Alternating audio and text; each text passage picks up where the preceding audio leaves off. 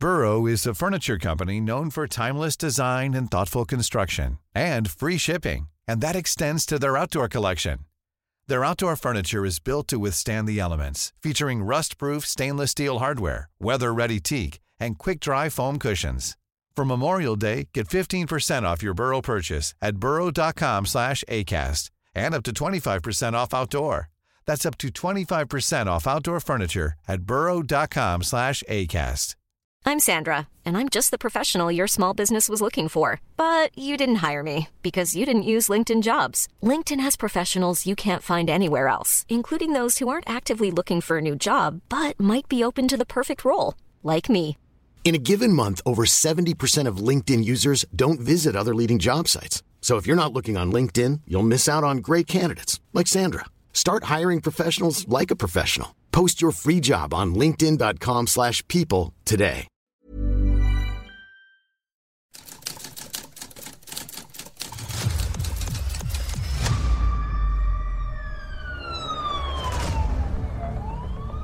La prensa, 95 años publicando Lo que otros callan. Esto es Archivos Secretos de Policía.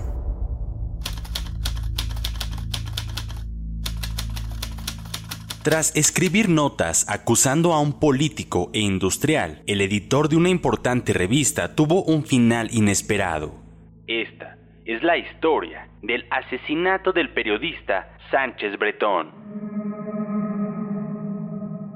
Fernando conducía su book azul cielo rumbo a su hogar, ya muy entrada la noche. Su hijita, Pilar, seguramente ya estaría dormida y solo lo esperaba despierta su esposa, Amparo.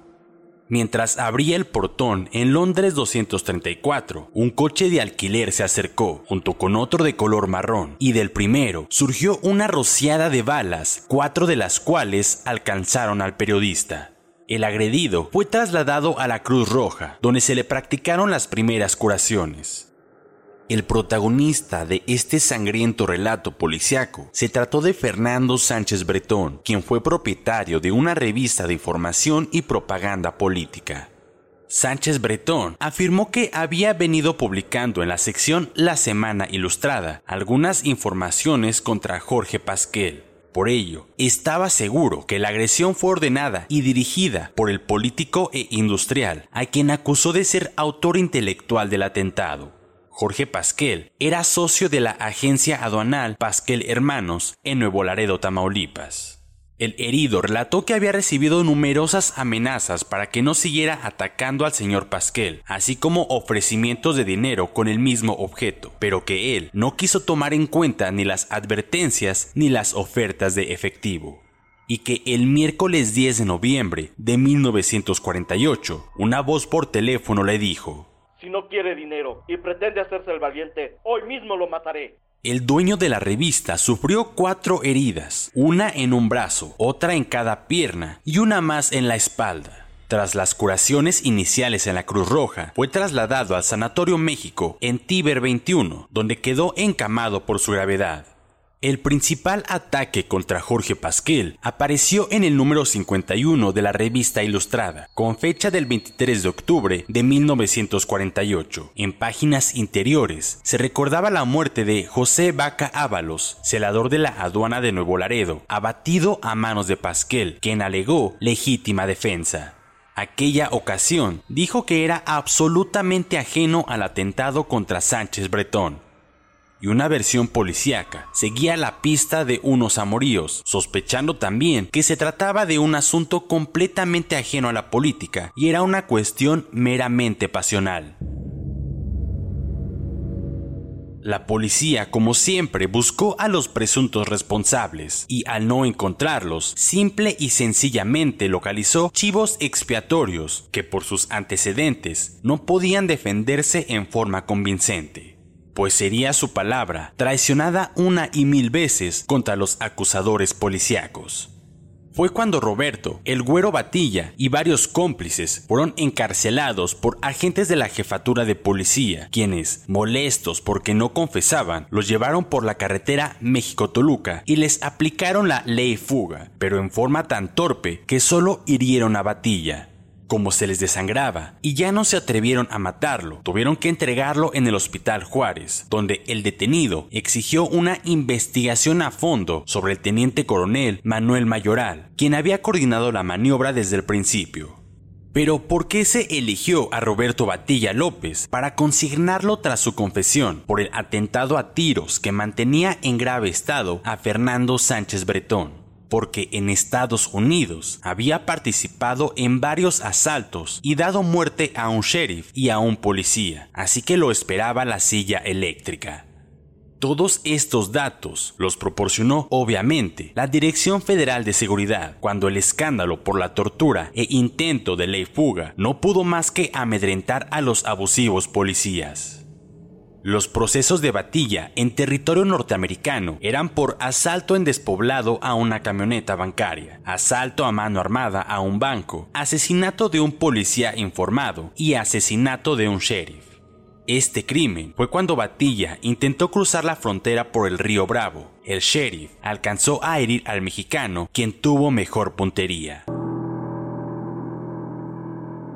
Una vez en México, a donde llegó huyendo en 1945, Batilla se dedicó al contrabando de cigarrillos Carita y organizaba jugadas en diferentes sitios.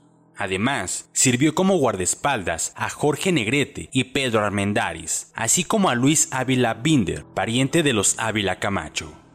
Con tales contactos, Roberto Batilla tuvo lo necesario para cambiar de vida, pero el lado oscuro de la existencia lo fascinó siempre y en la cantina del Hotel Regis hirió a tiros a un teniente del ejército. Fue consignado Roberto Batilla y salió bajo fianza. Después, armó otra balacera en el interior del tap room del mismo hotel. Finalmente, hirió a balazos al exboxeador Joe Conde y también fue procesado. ¿Quién le iba a creer que no había participado en el atentado a tiros contra Sánchez Bretón? Probablemente ni su familia. Pero era inocente y así lo proclamó. Por cierto, el licenciado Moreno Tagle, uno de los mejores penalistas en México, inició la defensa de los chivos expiatorios y el miércoles 24 de noviembre de 1948, por la noche, Fernando Sánchez Bretón murió sin dejar de acusar a Jorge Pasquel, aunque la policía probablemente jamás reunió pruebas contundentes por su incapacidad o intereses económicos agonizante ante las puertas mismas de la muerte, Fernando Sánchez negó que el asunto haya sido un lío de faldas o de juego, pero sin duda, Amparo Delgadillo Arana fue una víctima más de la pifia policíaca en este espinoso asunto, pues fue detenida y fichada. Después de ser estrujada moralmente, tratando de incriminarla como cómplice en el atentado de su esposo, la señora Delgadillo quedó en libertad solo para llorar el derrumbe de su vida, sentimental y amorosa. Declaró que solo esperaba justicia divina porque la humana había probado su ineptitud para proceder por encima de prejuicios e influencias.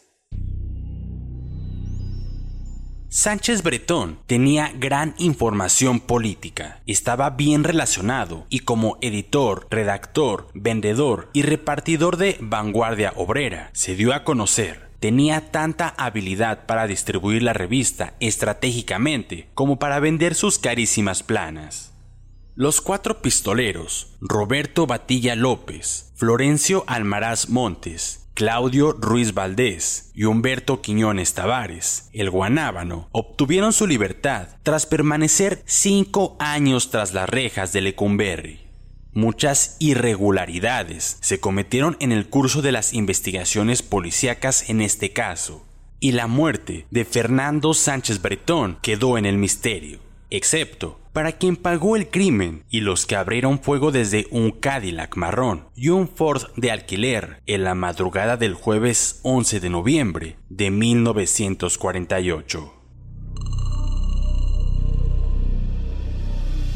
Puedes escuchar este y otros podcasts OM en Apple Podcast, Spotify, Google Podcast, Acast, Deezer, Amazon Music y seguir la conversación en la cuenta de Twitter arroba podcastom o al correo podcast. Esta es una producción de la prensa y el Sol de San Luis para Organización Editorial Mexicana.